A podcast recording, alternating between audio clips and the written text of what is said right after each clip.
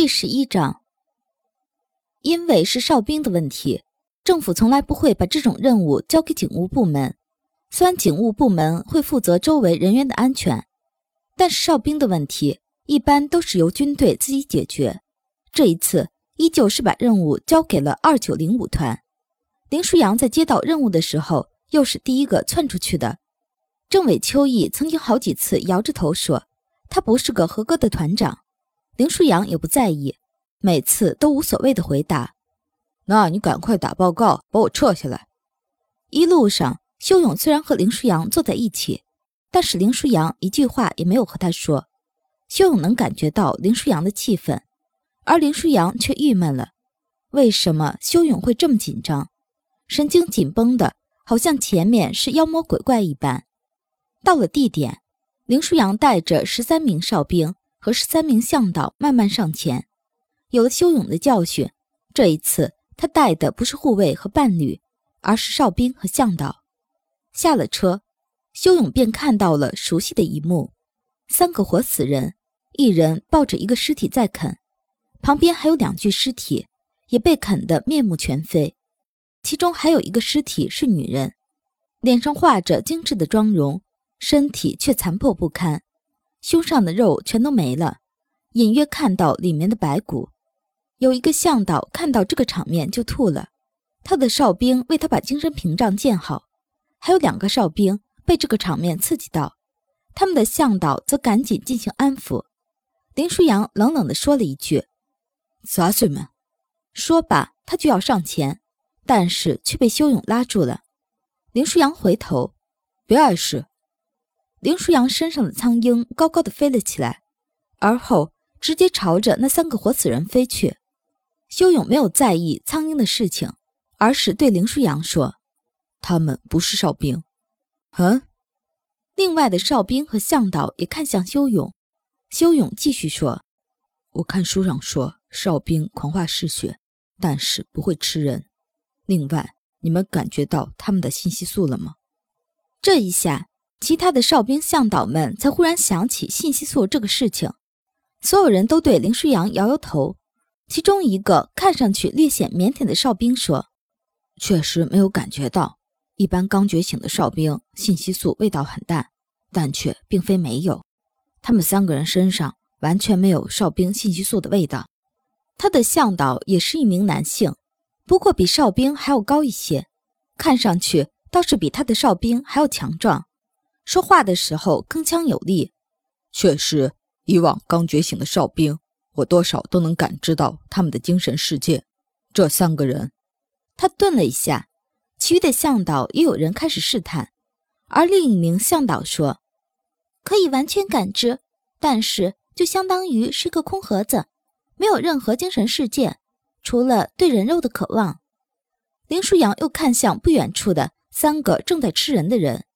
那些警务人员也开始着急了，他们等着军队的人来处理这三个人，结果他们来了，竟然在现场开会。舒扬，怎么了？这时，一个一身警服的人过来，没什么。罗辉，你们怎么得知的消息？名叫罗辉的男人长得高大而帅气，警服的包裹让他的身姿看上去英挺颀长。男人刀削似的面容很严肃，看得出。他是那些警务人员的头头。群众举报，然后我们就联系了塔内组织。行，交给我们吧。不过你们到四周看看，有没有什么可疑的人和线索。这几个人不是哨兵，不是，我也不知道。他们说不是，应该就不是了。行，你们捉住他们，周围的事情交给我。两人非常默契的点点头。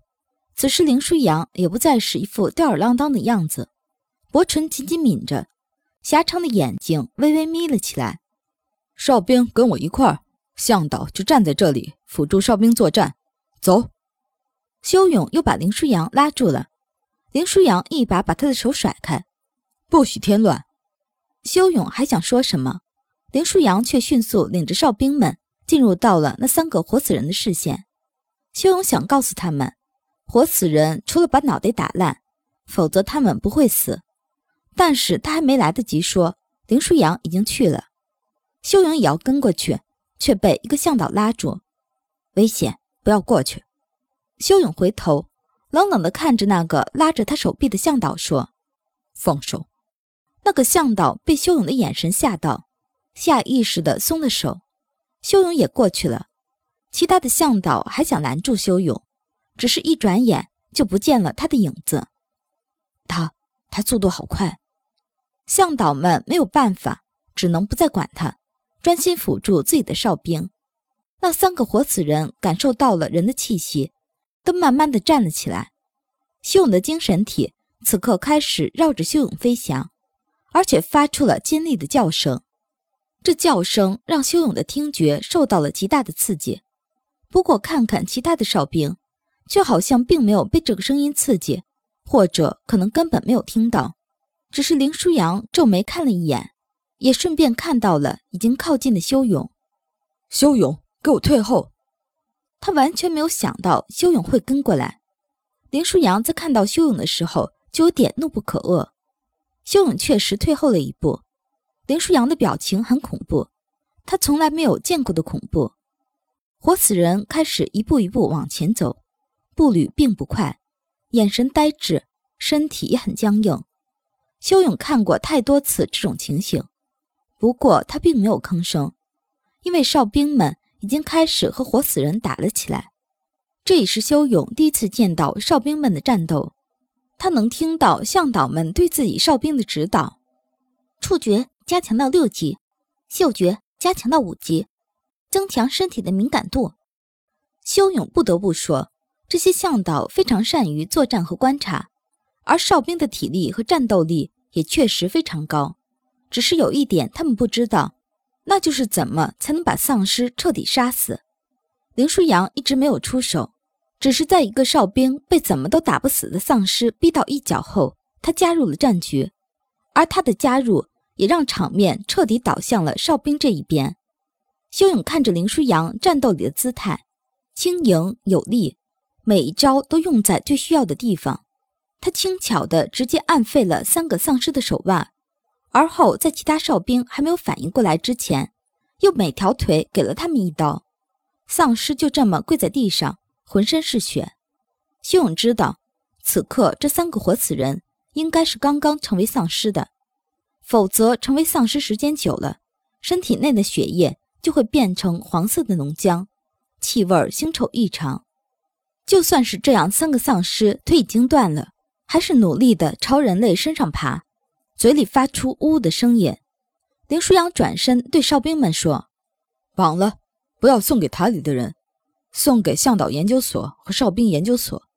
苏佩应该对他们感兴趣，严冬应该也比较感兴趣。”林舒扬正在说话，身后的两个丧尸已经爬到了他的脚边，眼看着丧尸就要咬上林舒扬的小腿，修勇一个飞跃，跳到其中一个丧尸身上。手里临时捡到的棍子一下子打到了丧尸的头上，鲜血和脑浆迸裂出来，喷了林舒扬一身。而旁边的那个丧尸，则是被修勇的精神体斩飞，一下灼穿了太阳穴，血液飞溅到很远。所有人都不太清楚发生了什么，他们只看到修勇在林舒扬说了绑起来送给苏佩后，就跳起来直接杀了一个丧尸，另一个则更神奇。他们只看到那个丧尸凭空脑门血溅三尺，接着就再也不动了。林舒扬因为是背对着丧尸，所以并不知道确切发生了什么。但是修勇是为了他才这么激动，他知道。无视身后被喷到的血液，林舒扬转过身对修勇说：“你给我滚远点，听到没有？”修勇低着头不说话，手上沾着血，一滴一滴往下落。林舒扬又吼了一句：“杂碎，给我滚远点！你想死在我面前吗？”修勇愣愣地抬起头，只看到林舒扬的军刀从自己的小腿侧划过，直至刺进最后一个丧尸的眼睛里。修勇明白发生了什么之后，小声地喊了一声：“哥，回家给我面壁思过，十天不许出境室，滚！”林舒扬的吼声。震得所有哨兵都点头痛，他们从来没有见过林舒扬生这么大的气。虽然林舒扬从来也没有什么好脸色，但是真正见他这么生气还是第一次。有向导开始小声地冲他们的哨兵说：“给我加强精神屏障。”因为林舒扬的负面情绪已经太过强烈了，向导们自己建立的精神屏障甚至无法抵挡他的怒气的侵袭。修勇又小声地喊了一个哥，不过林舒扬却明显不想理他。修勇被一个向导领到的车里，林舒扬回头看着那个丧尸眼睛上扎着的刀子。再看看上面沾染的血渍，最后决定那把刀子也不要了，搬回去，两个交给向导研究所，另一个交给哨兵研究所。给塔里的人回复说就地解决了。是。